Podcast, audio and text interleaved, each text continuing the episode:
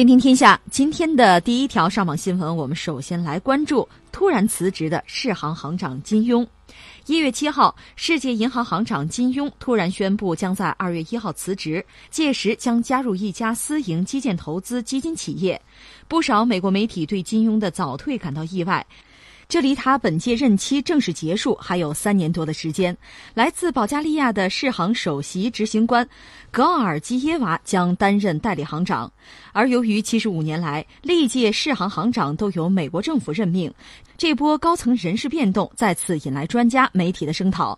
如果下届世行行长还是美国人内定，就会首次有国家出面反对。《华尔街日报》一月七号消息称。金庸于二零一二年受到时任美国总统奥巴马的任命，推荐人是当时的美国国务卿希拉里。二零一六年，在美国政府的支持下，金庸连任成功，任期延长至二零二一年。金庸任世行行长以来，多次访华，致力于世行与中国的共同合作发展。习近平主席和李克强总理曾分别会见过他。金庸不仅盛赞中国支持多边主义和经济全球化，高度肯定中国改革开放四十年的巨大成就，中国在减贫事业上做出的巨大努力和取得的重大进展，并一再表示世行愿同中方进一步深化“一带一路”框架下的合作。在金庸看来，“一带一路”沿线国家必须改善海关程序、投资环境和推动贸易便利化，才能从基础设施投资当中获取最大发展利益。二零一九年刚刚过去几天，就开始发生这样那样的变化。大家可以注意，我们今天的节目关注的这方面变化还真是不少，特别涉及到这个国际贸易、财经这个领域，涉及到世界银行，这就换帅嘛，成了这么一个大的变化哈，算是是不是可以叫领衔二零一九年的，就是相关的国际机构、相关领域的这个变化，它最先。爆出来有变数，呃，如果我们了解这个事情，还是要看几个背景。一个是先说说世界银行，我们经常动不动就说什么国际货币基金组织 IMF 啊，世界银行啊，这什么意思啊？嗯，他们俩有什么有什么关联啊？嗯，类似，或者还是有什么其他的说法？简单解释一下，这说到哪儿去了？二战还没有结束，一九四五年二战结束，一九四四年在七月份，有一个布雷顿森林会议，说是森林呢，确实是。是很大的一片林子啊，那儿也有别墅。那个地方在美国，在这个呃新罕布什尔州。美国当时你看胜利在望，没有问题，所以他当时约了一帮盟友，大概四十多个国家，呃，都算市场国家吧，凑在一起，以美国为核心，咱们搞一个体系。以前我们也聊过，说到底呢，我的美元要成为世界货币，我一方面呢和黄金挂钩，另一方面你们这些国家的货币呢跟我挂钩。就形成这么一个全球的一个体系、一个格局。那你说大家就愿意吗？就服美国吗？啊，形势比人强，不服不行。为什么这么说呢？因为当时美国是一个比较大的国家，它本土又没有遭到过战争的这个洗劫吧，它比较安全，它经济发展很快，而且它一旦进入战时体制，军火工业非常之发达，它向它的盟友提供相当多的军火。那等于说呢，自身又没有受到太多的伤害，除了他把这个士兵派到其他的地方作战，那是有死伤的。他本土很安全，这样在整个二战别人打的，咱们先不说是不是法西斯反法西斯啊，打的基本上都是民穷财尽的时候呢，他总的来说是叫一枝独秀，是这么一个状况。而且呢，很多人找他借钱，特别是很多盟友，你比如英国就找他借钱，所以这样美元的地位，不管你喜不喜欢、愿不愿意，他就是这样了。所以当时全球这个经贸的这个格局，这个版图就已经开始等于是重新洗牌了。尤其是美国和他的这帮盟友又是这个市场国家，那这个变化其实很早就开始了。就是美国的钢铁工业的产量啊，和它在就整个说从经济上讲啊，是一个最大的经济体。这一天早在二战之前就已经到来了，只不过他现在顺手从英国人手里就接过了权杖。是这么一个状况，这个布雷顿森林体系当然也没维持多久，到了七十年代初就完蛋了，因为美元超发，超发之后你也贬值，它跟黄金也挂不上了，还涉及到其他很多国家经济的发展呢，也并不是说同步走，这里边有千差万别，有各种各样的这个进度啊，各种各样的节奏，反正最后就拉倒脱钩了，那是将来的事情啊。但是我们要说呢，在四四年布雷顿森林体系建成的时候呢，有两个。你叫银行也行，叫国际组织也行，就同时就诞生了。大家知道我说的是什么？一个就是国际货币基金组织，嗯一个就是世界世界银行，是一块儿诞生的。那你说一样吗？当然有类似之处，嗯，但是呢又有差别。分工不同哈、呃。对，最简单的说法呢，就是国际货币基金组织呢，它应该是为刚才我们签约的说那四十多个国家，它往往提供的是短期的贷款，就是短期的资金的借贷，这样呢可以保障整个这个国际货币体系能够稳定下来，就不至于出太大的问题。这是一个。那么世界银行呢，提供中长期的信贷，可以提供成员国的经济复苏，因为战争打完之后，马上大家就得战后重建了，大约是这么分的工。所以从那个时候开始呢，就等于就有了规矩。这个规矩成不成文了吧？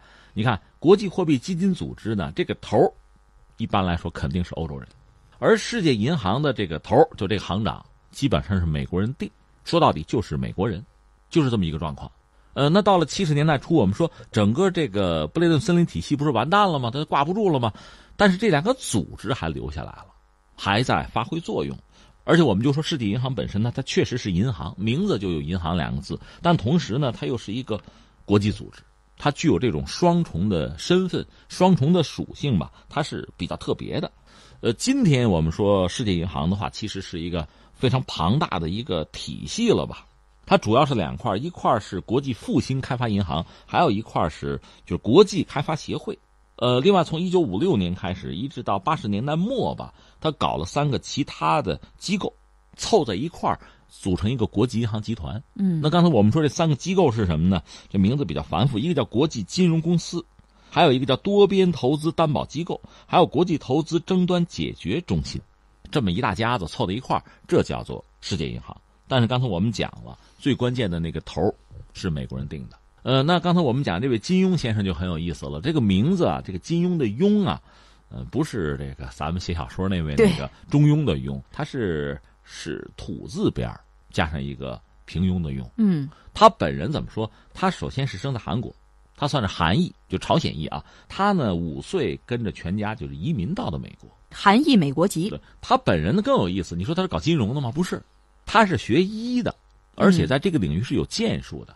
你还可以说他是个人类学家，就是在所有这个世界银行一个一个行长不都美国人任命吗？都是美国人，他肯定也算美国人了，他肯定不能算韩国人，对吧？但是呢，他是唯一的一个不是这个专业的，这是根本是沾不着边儿。其实世界银行，你说做行长是不是全是学经济学的呢？也不是。你比如，我记得那个麦克纳马拉，嗯，他是越战的时候美国的国防部长，后来他写了一本书，就承认我们搞错了，越战打败了，我们的决策有问题。那个麦克纳马拉居然还做到过世行的行长，就是等于说是政客吧，或者说前军人，就这么个角色，等于说也是美国的精英层的什么主流人物吧，呃，可以当。但是像他就是金庸这个身份，一不是白人，第二呢又不是学这个专业的，也没有任何这方面的经验，就是个菜鸟吧，有人叫什么素人是吧？就这么个人，居然也当了世界银行的行长。是这个确实让人觉得有点这个大跌眼镜啊，但是实际上有这么几个背景，一说你就明白了。刚才你说了，谁推荐的？希拉里·克林顿。对，当时美国的国务卿推荐，谁批准的呢？是奥巴马，美国总统。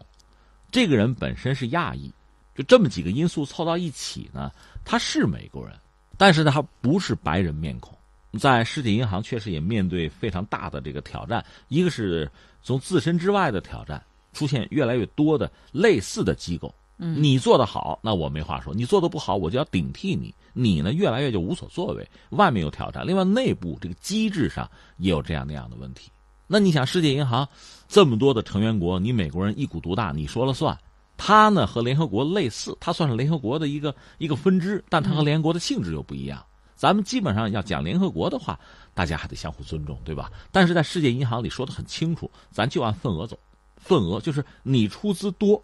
你话语权就大。那你说我中国有钱，我多出资行不行？不行，不让你多出。美国给你摁住，就你有一个局限，有个天花板。嗯，这里面出资最多的是美国，享有话语权最多也是美国。它这个设计的规则是非常可笑的。其实我们现在看很多事情吧，大家越来越明白，咱们都是懂行的人，都是老中医了哈。你看单位也好啊，什么公司也好，或者一个什么机构也好，乃至国家也好，你看它有些政策哈，嗯，这个政策的制定。它潜台词是什么？是很有意思。你看它的规则，你要单看这个参与者，看他的指标啊，没什么意义。看规则，你比如说世行的这个规则是什么呢？一方面他要说美国享有的，他就说话语权吧，他的表决权吧，他占到百分之十五点八五。嗯，你说是多是少不论啊，但是另一方面我要告诉你，就是比如通过一个东西拿不到百分之八十五，就同意啊通过的话，这决议是通不过的。但是美国一家占到超过百分之十五，这意味着什么呢？他说不行，肯定。肯定就不行，通不过，肯定对，那百分之八十五就达不到嘛，这叫一票否决，这是人家规则制定定得漂亮，是吧？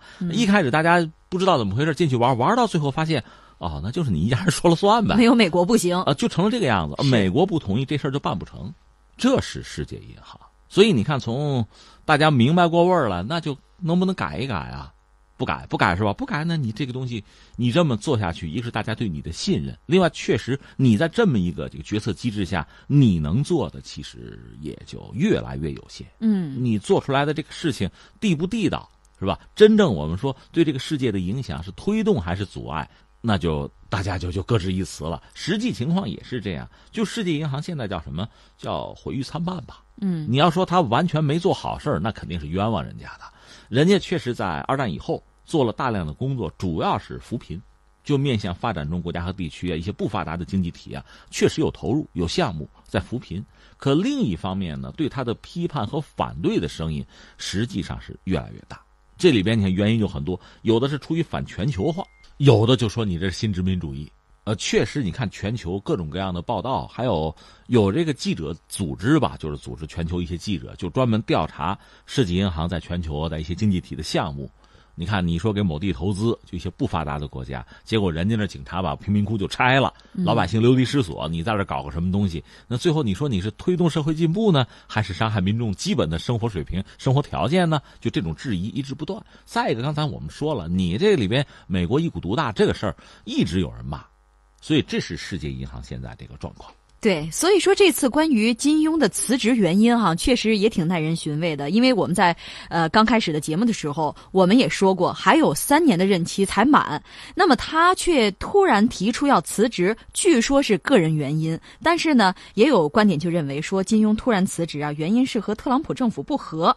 呃，说特朗普政府作为最大出资国，希望对国际机构发挥影响力。可是呢，世界银行和他的这个分歧正在加深，结果就导致金庸在任期之内辞职了。这个就很耐人寻味。目前没有任何官方的说法，大家只能是猜测。一个是金庸自己可能有一个暗示，他的意思就是说这是个人决定。我想他找了一个可能是一个什么私人基金啊、投资机构，反正我要干的活还是面向不发达地区啊、国家呀，就改善民生，还是要干这个，那个可能效率更高，我能发挥更大的作用，所以就拜拜了。但是你客观想有这么几个因素，你不能忽略。一个呢，刚才我们说了，谁推荐的他呀？嗯，希拉里。谁批的呢？是奥巴马。然后他是一次连任，成功连任，但这个连任并不顺利。据说实体银行的员工曾经联名，好像拒绝过他之类的，有这事儿啊。嗯，呃，另外他毕竟是奥巴马背景，希拉里背景，和特朗普恐怕很顺畅的接受他未必那么容易，对吧？所有奥巴马的这个时代的符号啊，都得推了。对，所有这些遗产 差不多都毁掉，差不多，这是一个。另外呢。我们刚才讲，世界银行这头一般是美国人定的，美国人内定的，七十多年就是这个样子。金庸也不例外，他就得算是美国人，你不能说他是韩国人。但是呢，他当了这个头之后，他确实嚷嚷着想改革。他也知道世界银行现在，我们就经常用内忧外患来衡量。你看一个经济体也好，一个组织也好，内忧是什么？它内部就美国一股独大，这个带来的负面影响越来越大了。实际上这次他一走，这个矛盾就激化了，原来的平衡就打破了。你说美国再任命一个美国人，好多成员就不干了，就到这个坎儿上了。他现在遇到的就是这个地方，这叫内忧外患呢。我们说，你世界银行你干不好，那自然有人干得好，竞争者很多呀。我们就不客气说，比如亚投行，嗯，就金立群在那掌舵那亚投行，干的就挺好啊，对吧？一开始几十个国家加入，越来越多呀，大家觉得那个有效啊。还有个亚开行，美国、日本搞的，怎么就悄无声息啊？你干的不好嘛？就是你没能给真正需要资金的那些项目、那些发展中国家带来一些实惠，没有真正带来经济社会发展，甚至可能带来一些困扰和麻烦、矛盾。现在世界银行也面对这个问题，你要不要改革？金庸是想改革的。刚才你特别谈到和中国的关系，我们也扯两句。一个是他到访过中国，他对中国的这个开放和成就，他评价是很高的。甚至他还说这里边是有经验，就是中国是有经验，这个对世界银行是有意义的。因为我们说他扶贫嘛，中国是一个发展中国家，嗯，我们曾经也很贫困，到现在我们也不能说我们贫困人口完全就没有了，我们现在还嚷嚷精准扶贫啊、攻坚战啊，但是我们有经验，这个经验你认不认同？你要不要向其他的经济体推广？这不是我们想推广，他如果觉得好，他自己去做嘛，他认可他去学嘛，就这样一个过程。这是他。另外呢，就是世界银行和中国之间呢，确实也就有合作吧，呃，还不错。因为中国，呃，改革开放这几十年，你看我们在一九八一年左右重新加入到世界银行里边去，有一个统计哈，我看的数据是不到五百亿。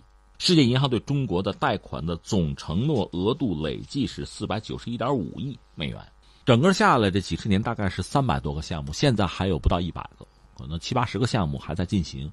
而且值得一说的是，他非常关注中国的这个传统文化遗产保护问题，在这方面和中国合作是比较多的。所以对我们来讲，世界银行和我们之间关系应该说还好吧。但是话说回来，再好，美国那个一股独大，我们可改变不了。就你可以多续点钱，多投一点，就是说你这个份额可以增加一点，但相当有限。你百分之十绝对到不了，美国百分之十五多绝对是不能改变的，不然那个百分之八十五不就就乱套了吗？在这个状况下，其实我们也只能呵呵了。嗯，金庸的，即使是他对世界银行说改革内部的改革，恐怕这些根本的东西他不敢、不可能触及。嗯，可能也有他自己的无奈吧。那现在就是走了，他走了，我觉得几个因素，刚才我们讲到了，过多的替中国说话，某些人是不是愿意，这是一个问题。另外呢，和奥巴马，因为当时奥巴马签的嘛，嗯，就是靠的比较近，捆的比较紧。这个特朗普能不能接受？再就是目前呢，就是特朗普政府希望世界银行承担某个角色，你承担得了，承担不了，可能这些都是问题吧。这是我们只能说是推测，也是我看美国人也在猜这方面的一些问题是不是最后爆发了。呃，总而言之，无法承担相应的这个重担啊，嗯负荷，所以最后就遁去了，是不是这样一个因素？很多人这么猜。嗯，想想也是挺有意思哈。世界银行行长是美国人。国际货币基金组织总裁是欧洲人，那亚洲开发银行是日本人，这就是铁律了。这是美国人当年布的局，所以你看，从二零一八年开始到现在呢，就我们应该很冷静的来看待美国的，就是说一说美国所谓实力，大家想到的就是枪和炮啊，海湾战争啊，对，打仗。但是现在美国人一方面呢，总打仗花钱太多，他花不起了，就这个招数不灵了，玩不动了。他也没有钱，对吧？一死人他也承担不了了。那么他还有其他的一个玩法，这个玩法比如说什么制裁，就经济上的制裁。如果说通过联合国更好，通不过自己拉一帮小兄弟，一帮马仔就跟着制裁，这是一个玩法。还有比如什么长臂管辖这套东西，他更多的想使用这种非战争的手段来进行国际博弈。而在之前，你可以看到，实际上我们说了嘛，他在十九世纪开始，实际上他的国家的这个经济实力、综合实力，包括一些单项的指标，比如说制造业、钢铁业，就已经在全球很领先。从那时候开始，他就得完成一系列的布局，包括一些相关的机构。你说银行这类的金融系统也好啊，就是经济版图上、产业链上，他在玩一些布局，让这个布局对自己最有利，对，让自己在这个金字塔的塔尖儿，在这个。一个体系的核心，他一直在做这些事情，所以现在才出现这个局面。嗯，呃，刚才你说的这个是吧？嗯你说亚开行啊，日本人那算是他盟友，说是盟友好听，跟班吧，都是他的盟友。然后这边你说，不管是世界银行还是国际货币基金组织，都算他们圈里人。这个布局在当年，你说七十年前，倒也可以理解，因为他确实当时占着这个主动权呢。但是时至今日，过了七十多年了，你那个老皇帝翻不得了。英国，我看前不久说，我们现在全球我们第二大有影响力的国家，自己人都不信呢，美国人都在笑话他，他做不到了。所以，我们中国人始终在讲适宜时宜嘛。嗯，这个底色已经改变了，应该认清现实，与时俱进才好。对。